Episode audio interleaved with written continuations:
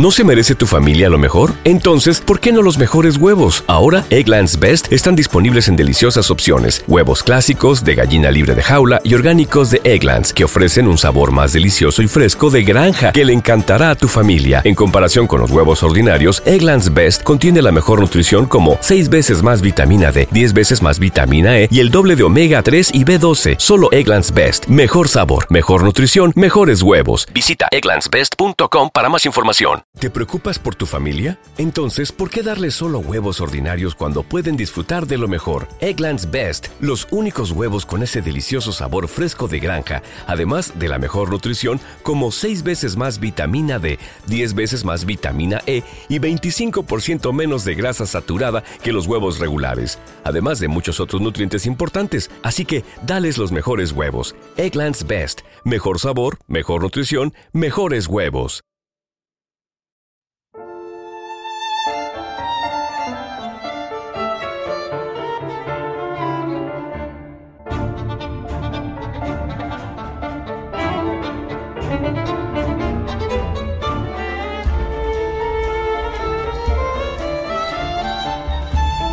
Ana Karenina, de Lev Talstov.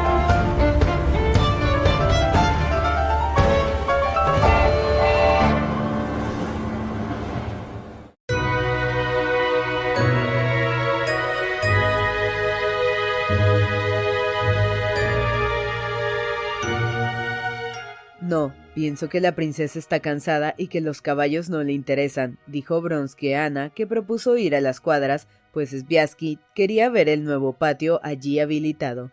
Vayan ustedes y yo acompañaré a casa a la princesa. Así charlaremos por el camino. Digo, si quiere usted, consultó a Dolly.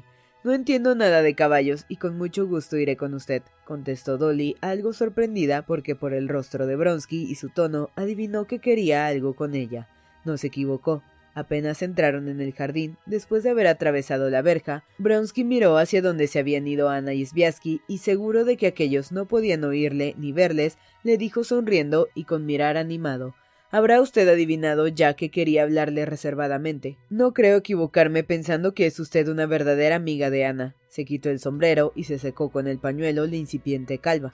Daria Alejandrovna no le contestó, tan solo le miró algo asustada. Ahora que se habían quedado solos, los ojos sonrientes y la expresión decidida del rostro de Bronsky solo despertaban en ella un sentimiento de temor. Las más diferentes suposiciones acerca de lo que él quería decirle pasaron rápidas por su mente. Va a pedirme que venga aquí a pasar el verano junto con mis hijos y me veré obligada a negarme. O me dirá que una vez en Moscú habrá círculo para Ana. O quizá me hable de Vasenchka Veselovsky y de sus relaciones con Ana. O de Kitty, de que se sentirá culpable. Dolly solo preveía cosas desagradables, pero no adivinaba aquello de que Bronsky quería realmente hablarle. Usted tiene mucha influencia con Ana. Ella le quiere entrañablemente, siguió él. Deseo que me ayude.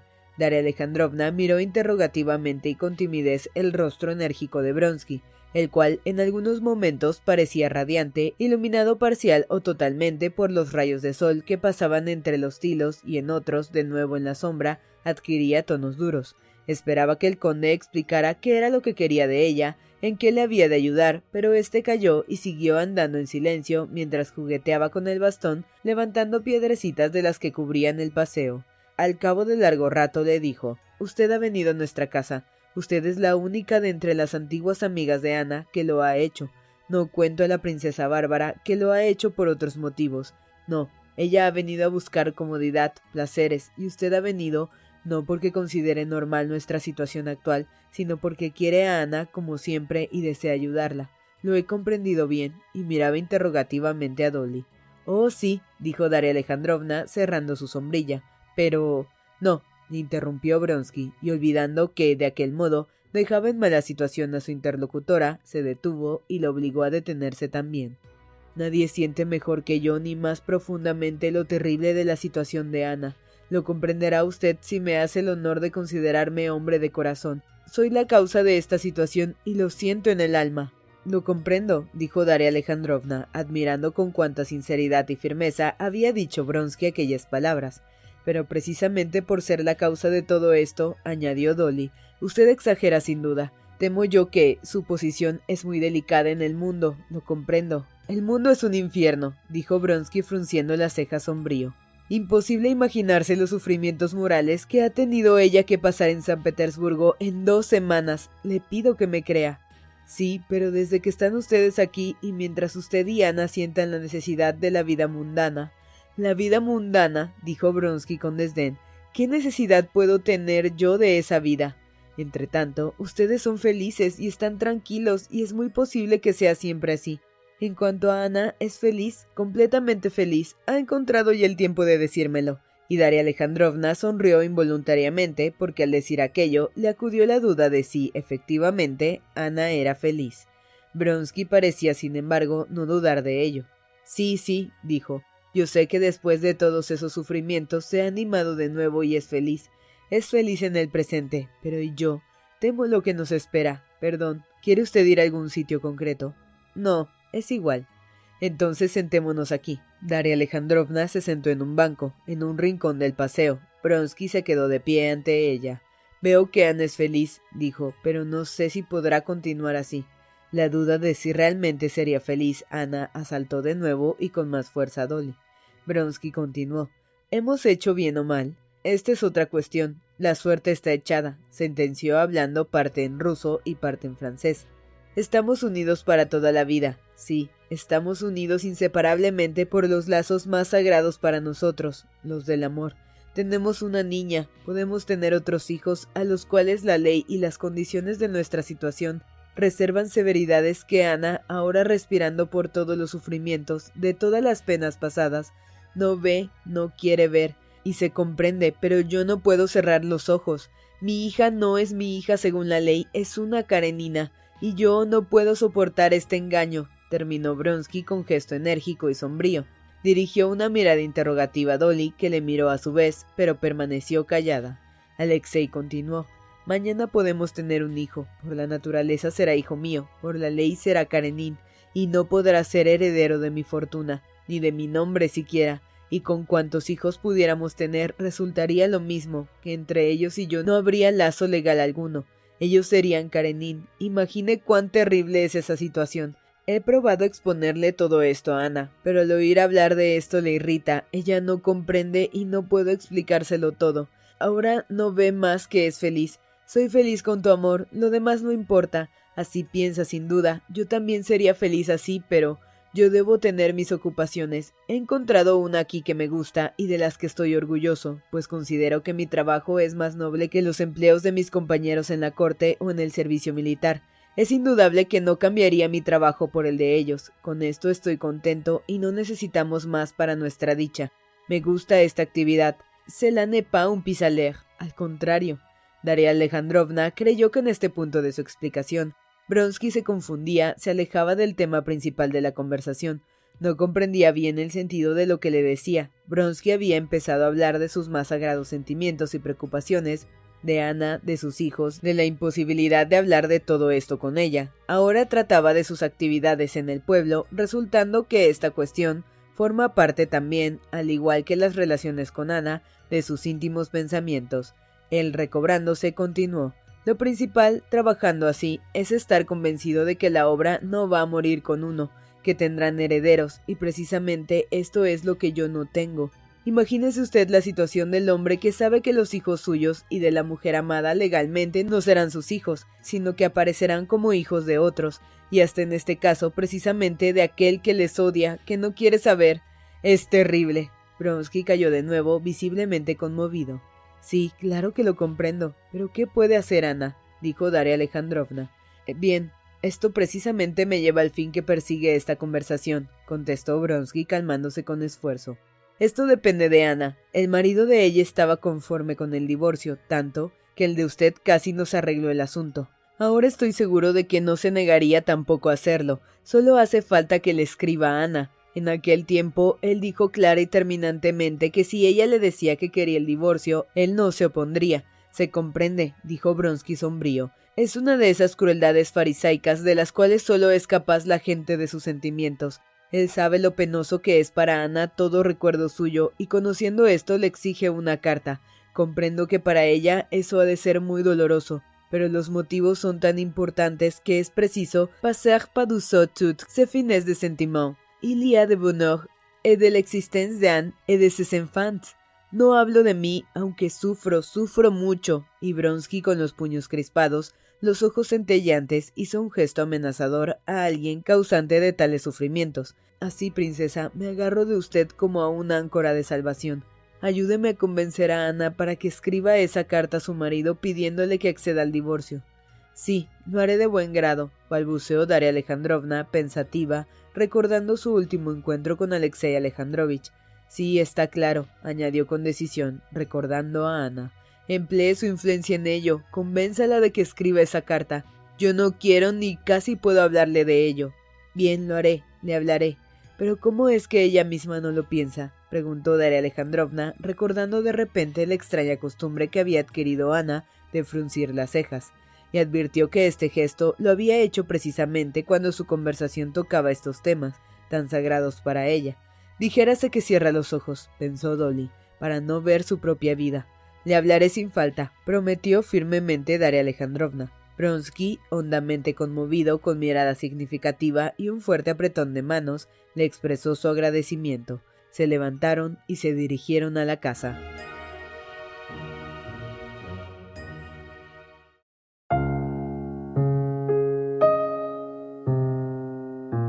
Cuando Dolly llegó a la casa, Ana, que estaba ya allí, le miró con atención a los ojos, queriendo averiguar la conversación que había tenido con Bronsky, pero no le preguntó nada. Parece que ya es hora de comer, dijo, y nosotras todavía no hemos hablado de nuestras cosas. Confío en que podremos hacerlo por la noche. Ahora debemos ir a arreglarnos para pasar al comedor. Pienso que también querrás cambiarte de traje. Hemos ensuciado estos en la construcción. Dolly se dirigió a su cuarto y sintió deseos de reír. No tenía otro vestido que ponerse. Lo que llevaba era lo mejor de su ropero. A fin de señalar algún cambio en su atavío, pidió a la doncella que le limpiara el traje, cambió los puños y se puso otro lacito y puntilla sobre la cabeza. Es todo lo que he podido hacer, dijo Dolly sonriendo a Ana, la cual salió con otro vestido muy sencillo, que según advirtió Dolly, era el tercero de aquella mañana. Sí, nosotros observamos una etiqueta demasiado rígida, comentó Ana como excusándose por su elegancia. Alexei está muy contento de tu llegada, dijo luego. Nunca ni por nada le he visto tan feliz. Decididamente está enamorado de ti, añadió en tono de broma, sonriente. ¿No estás cansada? se interesó después. Comprendieron que antes de la comida no podrían hablar. Al entrar al salón, ya encontraron allí a la princesa Bárbara y a los hombres con levitas negras todos, excepto el arquitecto que iba de frac. Bronsky presentó a Dolly al encargado de su finca y también al arquitecto, aunque éste ya se lo había presentado durante la visita al hospital. Deslumbrante con su oronda y afeitada cara, su cuello y su camisa almidonados, y el lacito de su corbata blanca, el mayordomo anunció que la comida estaba servida, y todos se dirigieron al comedor. Bronsky pidió a Sviasky que diese su brazo a Ana Arkadievna y él se acercó a Dolly. Veselovsky, adelantándose a Tuchkevich, ofreció el brazo a la princesa Bárbara, así que Tuchkevich, el encargado de la finca, y el doctor no tuvieron pareja y entraron solos. La comida, el comedor, vajillas, criados, vino y viandas no solamente estaban en armonía con el tono lujoso general de la casa, sino que aún eran más ricos y nuevos los objetos, más costosos, escogidos y abundantes los manjares servidos. Daria Alejandrovna observaba este lujo, tan nuevo para ella y como dueña de casa, aunque no tenía esperanza de aplicar algún día nada de lo que veía en la suya propia, aquel lujo estaba tan lejos de su modo de vivir, Involuntariamente entraba en todos los detalles y se preguntaba quién sería el que lo disponía.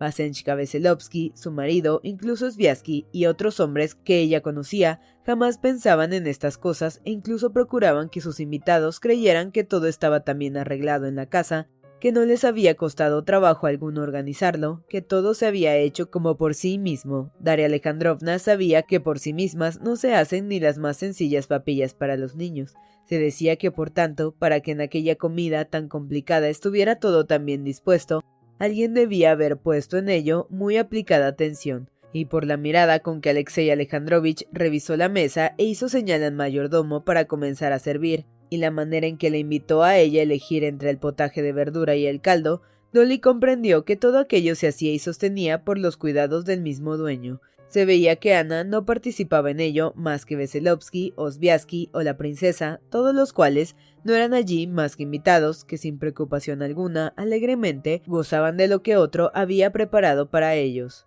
Ana solo era la dueña para llevar la conversación, y esta conversación, sumamente difícil de sostener en esta mesa, no muy grande, pero con personas como el encargado y el arquitecto que pertenecían a otro ambiente muy distinto, y se esforzaban en no mostrarse intimidados ante aquel lujo desacostumbrado, y no se atrevían a tomar parte en la charla ni sostener largo tiempo un diálogo, esta conversación Ana la llevaba a pesar de todo, con su tacto habitual, con naturalidad y hasta con placer, como observaba Daria Alejandrovna. Comentaron jocosamente cuánto se habían aburrido Tushkevich y Veselovsky paseando los dos solos en la barca. Tushkevich contó anécdotas e incidencias de los últimos concursos de canoas en el Yacht Club de San Petersburgo. Ana, aprovechando una pausa, se dirigió al arquitecto para hacerle hablar. Nicolás Ivanovich dijo: Sviatsky se ha sorprendido de los progresos de la nueva construcción desde que él estuvo aquí la última vez, y hasta a mí, que las veo cada día, me asombra la rapidez con que van las obras. Se trabaja también con su excelencia, dijo el arquitecto con sonrisa cortés. Era un hombre de gran dignidad, respetuoso y tranquilo. Es muy distinto tener asuntos con las autoridades de la provincia. Allí hay que emplear montones de papel, mientras que aquí expongo al señor conde mis ideas, las estudiamos juntos y en tres palabras todo queda comprendido y resuelto. Vamos, al estilo americano, dijo Sviatsky sonriendo. Sí, señor, allí elevan los edificios de modo racional. La conversación derivó a los abusos de las autoridades de los Estados Unidos, pero Ana enseguida la llevó a otro tema para interrumpir el silencio del encargado. ¿Has visto alguna vez las máquinas segadoras? dijo a Dolly. Volvíamos de verlas cuando lo encontramos. Yo no las había visto hasta entonces. ¿Y cómo funcionan? preguntó Daria Alejandrovna. Completamente igual que unas tijeras. Hay una plancha y sobre ella muchas tijeras pequeñas, así. Y Ana, con sus manos blancas y hermosas cubiertas de sortijas, tomó un cuchillo y tenedor y se puso a hacer una demostración del trabajo de las máquinas. Estaba segura de que su explicación no serviría para adquirir ningún conocimiento sobre el particular, pero persuadida también de que hablaba de modo agradable y de que eran admiradas sus bellas manos, continuaba explicando. Más bien se parece a los cortaplumas, dijo provocativamente Veselovsky, que no apartaba sus ojos de Ana. Ana sonrió imperceptiblemente y no le contestó. ¿No es verdad, Karl Federevich, que se parecen a las tijeras? preguntó el encargado. Ya, contestó en alemán. Es Fenchding, y se puso a explicar la construcción de la máquina. Es lástima que esta máquina no ate tan bien. En la exposición de Viena vi otras que, además de cegar, ataban las gavillas con alambre, dijo Sviatsky. Aquellas serían aún más provechosas. Skomdrofan, der Preskin von Ag y el alemán alterado ya su silencio se dirigió a Bronsky. Dans las Sinoresmen, Erloch. Karl Federovich quiso sacar de su bolsillo una libreta con un lápiz en la cual hacía todos los cálculos, pero recordando que estaba en la mesa y observando la fría mirada de Bronsky, se abstuvo. Su complicier Mach Sul del Klopot concluyó. Bunchman, docho sohatman aus Klopot, dijo Basenchka Veselovsky haciendo burla del alemán. Adoro el alemán, añadió con su acostumbrada risita y dirigiendo una mirada a Ana. Cese, le impuso ella medio serio, medio en broma. Nosotros pensábamos encontrarle a usted en el campo, Basilio Semenevich, dijo luego Ana al doctor, un hombre, de, em, un hombre de aspecto enfermizo. ¿Estaba usted allí? Estuve y desaparecí, contestó el doctor con osca ironía. Entonces ha dado usted un estupendo paseo. Estupendo. ¿Y cómo está la salud de la vieja? Pero espero que no tenga tifus. Aunque no tiene el tifus, no está bien. Qué lástima, dijo ella, y habiendo cumplido de aquel modo con la gente de fuera de la casa, Ana dirigió su atención a sus amigos. De todos modos, Ana Arkadievna será muy difícil construir la máquina con su explicación, dijo en broma Sviatsky. ¿Por qué? replicó Ana con sonrisa que decía claramente que ella sabía que en su explicación había un punto de afectación no desprovista de gracia, observada también por Sviatsky. Este nuevo rasgo de coquetería en el carácter de Ana sorprendió desagradablemente a Dolly, pero en cambio los conocimientos de Ana Arkadievna en arquitectura son sorprendentes, dijo Tushkevich. Claro que sí, ayer le oí hablar de colocar el cabrío y los plintos, dijo irónicamente Veselovsky. Es así como se pronuncia. No hay nada de particular en ello cuando tengo que verlo y oírlo tantas veces, dijo Ana. Y usted, agregó dirigiéndose a Veselovsky, estoy segura de que no sabe ni siquiera de qué se hacen las casas. Daria Alejandrovna advertía que aunque reprobando el tono de coquetería en que le hablaba Veselovsky, Ana involuntariamente lo adoptaba a su vez. En esta ocasión, Bronsky obraba de modo completamente distinto al de Liobin. Se veía que no daba ninguna importancia a las charlas de Veselovsky con su mujer, y hasta al contrario animaba a aquel en sus bromas. Sí, digamos, Veselovsky, ¿con qué se unen las piedras? le preguntó. Está claro, con cemento. Bravo. ¿Y qué es el cemento? Algo así como. ¿Cómo diré? Una masa líquida y pegajosa, expuso Veselovsky, provocando la risa general. La conversación entre los comensales, excepto el doctor, el arquitecto y el encargado, sumidos de nuevo en un obstinado silencio, no paraba, ahora deslizándose placenteramente o punzante e hiriendo a alguien. En cierto punto fue Daria Alejandrovna la que se sintió herida en sus sentimientos. Se acaloró de tal modo que llegó a ponerse roja y hasta un poco después no se le ocurrió que acaso habría proferido alguna palabra inconveniente.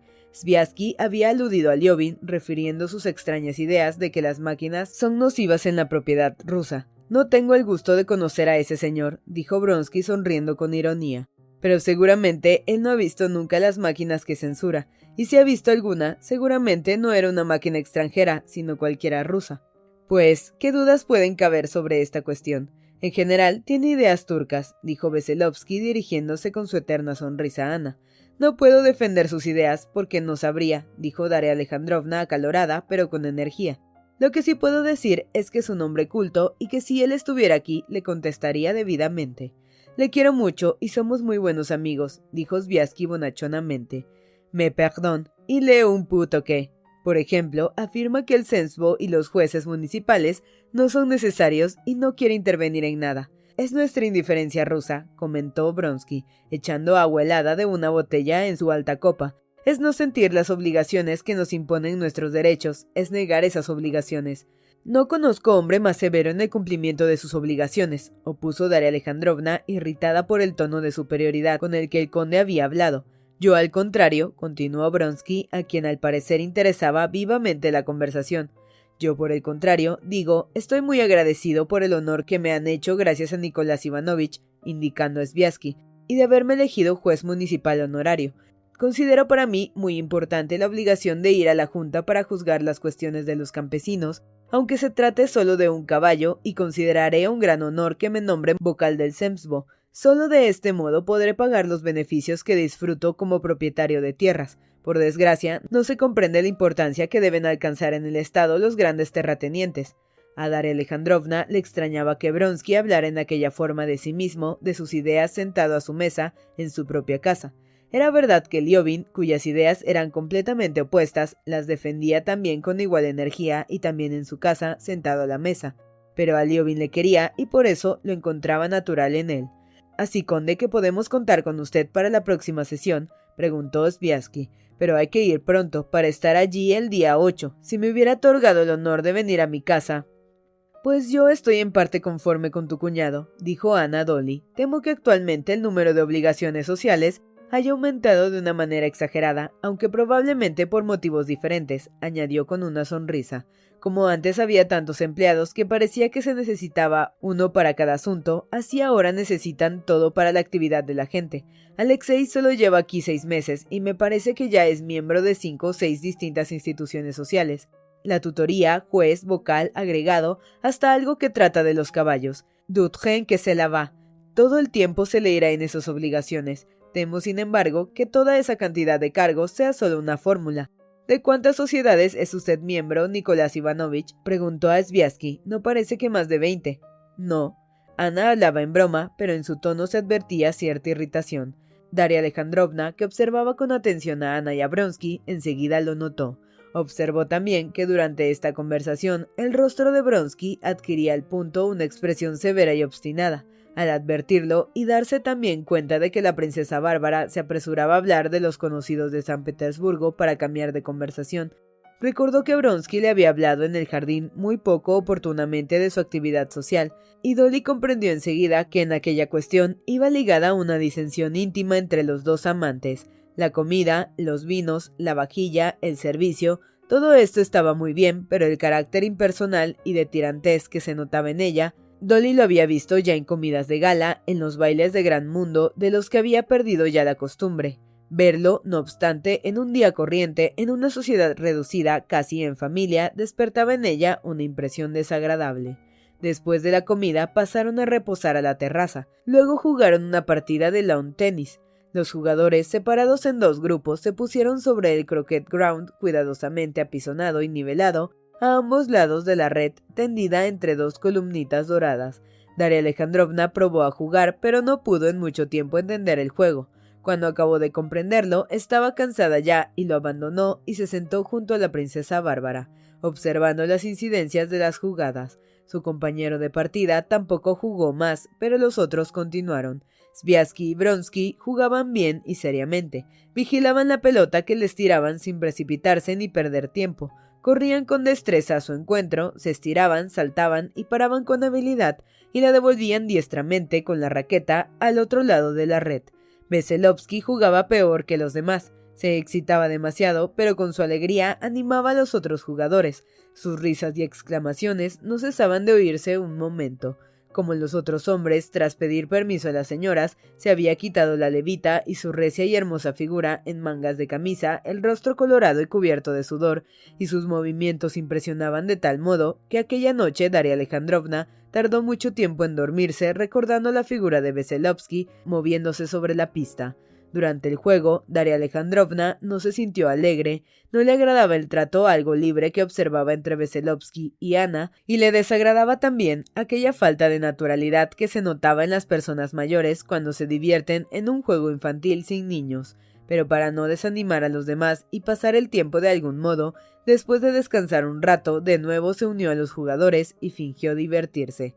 Todo aquel día tuvo la impresión de que estaba representando un teatro con actores mejores que ella, y que la torpeza con que desempeñaba su papel estropeaba toda la obra. Había ido con intención de pasar dos días allí, si se encontraba muy bien, pero durante la partida de tenis tomó la resolución de marcharse al día siguiente. Aquellas mismas preocupaciones de madre que aborreciera tanto durante el camino, ahora después del día pasado sin sus hijos, se le presentaban bajo otro aspecto y le instaban a volver junto a ellos. Cuando después del té de la tarde y el paseo en barca que dieron por la noche, Daria Alejandrovna entró en su habitación, se quitó el vestido y se arregló sus cabellos ya escasos para pasar la noche, experimentó un gran alivio. Hasta le era desagradable pensar que Ana iba a entrar entonces en su habitación. En aquel momento Dolly ansiaba quedar a solas con sus pensamientos.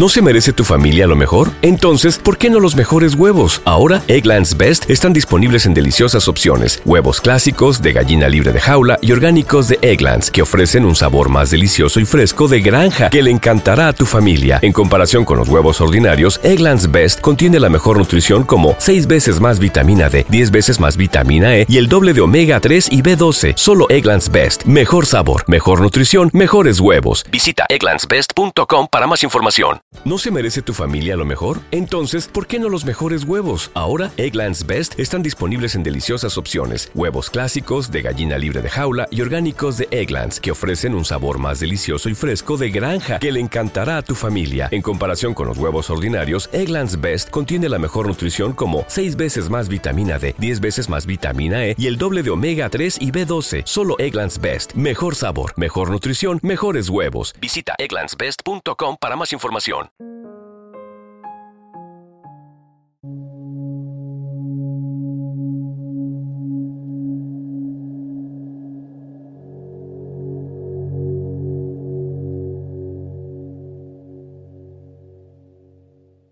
Iba ya a meterse en la cama cuando entró Ana en camisón. Durante el día en varias ocasiones había intentado hablar a Dolly de sus cosas íntimas sobre las cuales quería su opinión y cada vez, después de pocas palabras, se había interrumpido.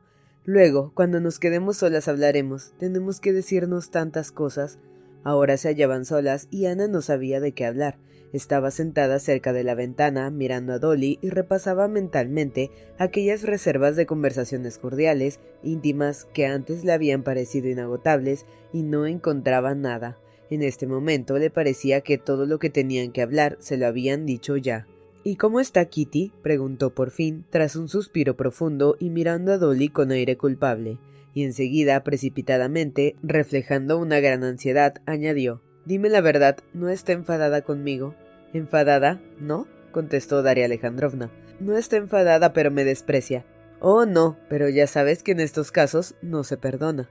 Sí, sí, suspiró Ana volviendo el rostro y mirando a la ventana. Pero no es mía la culpa, siguió. ¿Y quién tiene la culpa? ¿Qué significa tener la culpa? ¿Cómo podía pasar de otro modo? Pues, ¿qué piensas, por ejemplo? ¿Acaso podía ocurrir que tú no hubieses sido la mujer de Estiva? De verdad, no lo sé, pero dime. Sí, sí, no hemos acabado de hablar de Kitty. ¿Es feliz? Dicen que él es un hombre excelente. Oh, es poco decir, es un hombre excelente. No conozco un hombre mejor que él. Ah, cuánto me alegra lo que dices. No sabes lo que me satisface, Dolly. Es poco decir que es un hombre excelente, repitió. Dolly sonrió. Pero hablemos de ti, dijo. Has de tener como castigo una larga y enojosa conversación conmigo. He hablado con. con. Dolly no sabía cómo nombrar a Bronsky, porque tan desagradable le era llamarle conde como Alexei Kirilovich llanamente. Con Alexei, le apuntó Ana. Ya sé que han hablado, pero yo quisiera preguntarte qué te parece mi vida. ¿Cómo podré decirlo así de una vez? No sé. No, dímelo a pesar de todo, ya es mi vida. Pero no olvides que nos ves viviendo durante el verano y no estamos solos. Nosotros llegamos aquí cuando apenas comenzaba la primavera y vivimos solos. Y solos volveremos a vivir luego, porque no aspiro a nada mejor que esto. Pero imagínate que vivo sola sin él, lo cual sucederá. Veo por todos los indicios que se va a repetir a menudo, que la mitad del tiempo se lo va a pasar fuera de casa, dijo Ana levantándose y sentándose más cerca de su cuñada. Naturalmente, siguió interrumpiendo a Dolly, que quiso replicarle. Naturalmente, yo no le retendré por la fuerza, y no lo retengo. Que hay más carreras en las cuales toman parte sus caballos, pues tendrá que asistir.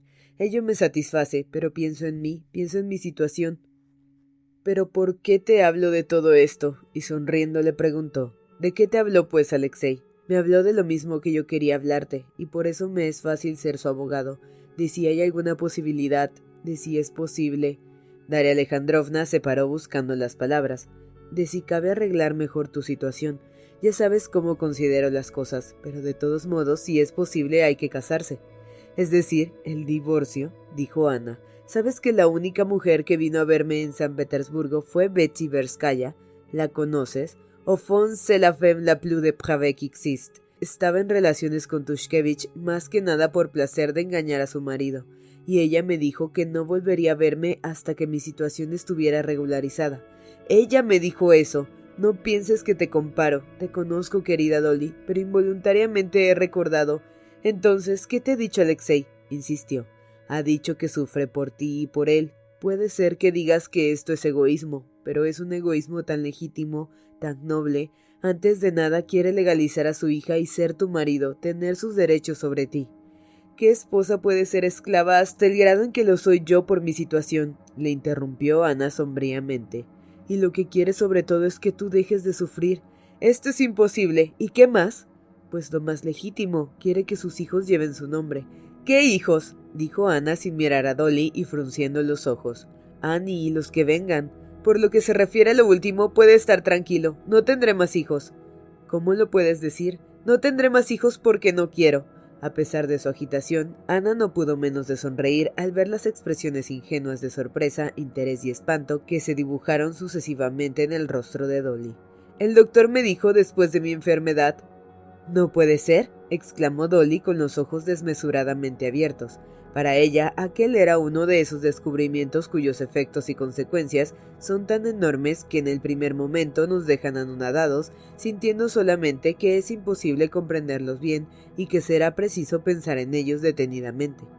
Este descubrimiento que le explicaba de súbito lo que hasta entonces le había resultado incomprensible, como en muchas familias había solo uno o dos niños, despertó en ellas tantos pensamientos, ideas y sentimientos contrapuestos que de momento no pudo decir nada a Ana, y sí mirarla con sus grandes ojos abiertos enormemente con una expresión de profunda extrañeza.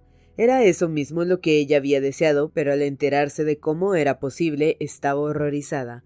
Sentía que era una solución demasiado sencilla para una cuestión tan complicada. Ne pas moral, pudo decir al fin después de un largo silencio.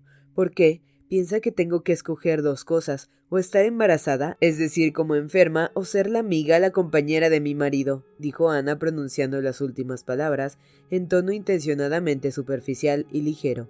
Sí, está claro, está claro, se decía Daria Alejandrovna. Eran los mismos argumentos que ella se había hecho, pero ahora no encontraba en ellos ninguna persuasión. Para ti, para otras, puede haber dudas aún, pero para mí, dijo Ana adivinando los pensamientos de Dolly, no comprendes, no soy su esposa, me ama, sí, y me amará mientras me ame. ¿Y cómo podré retener su amor? ¿Con esto?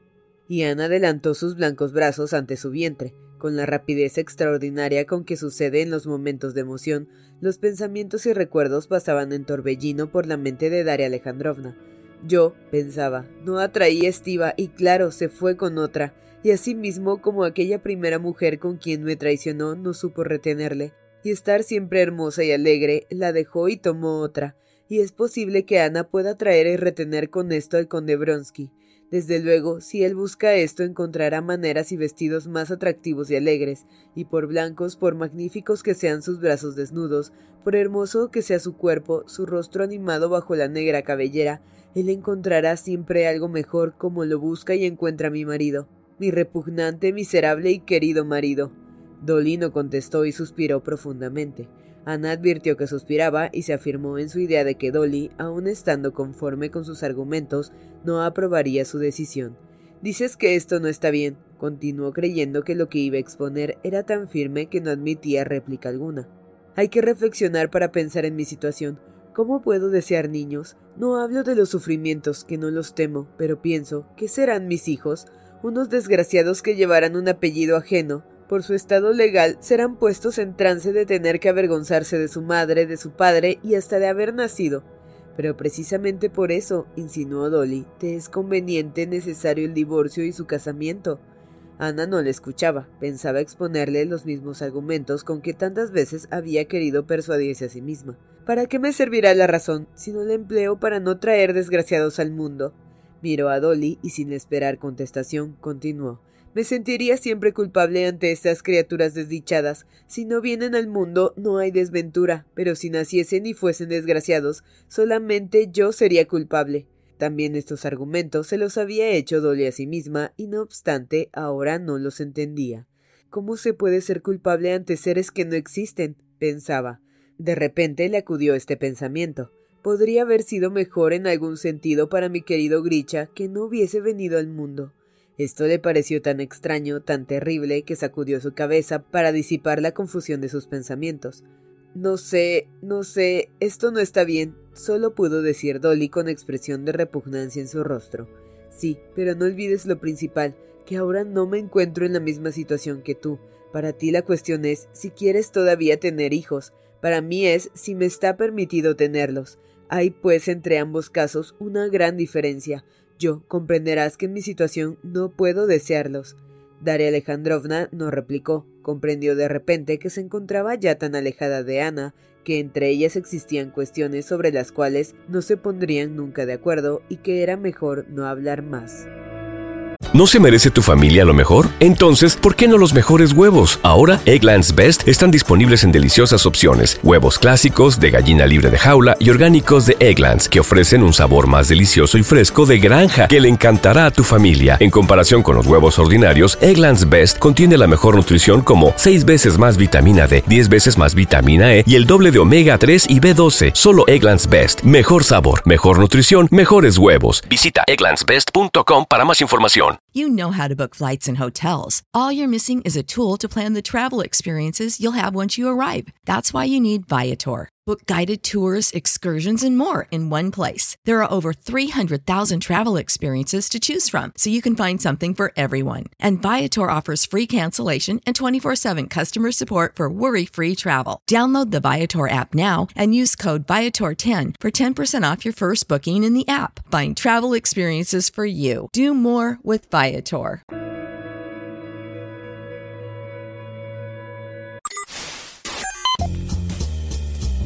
No te pierdas la continuación de esta historia. Capítulos todos los lunes, miércoles y viernes. Suscríbete. El Cuentero, con historias para tus oídos.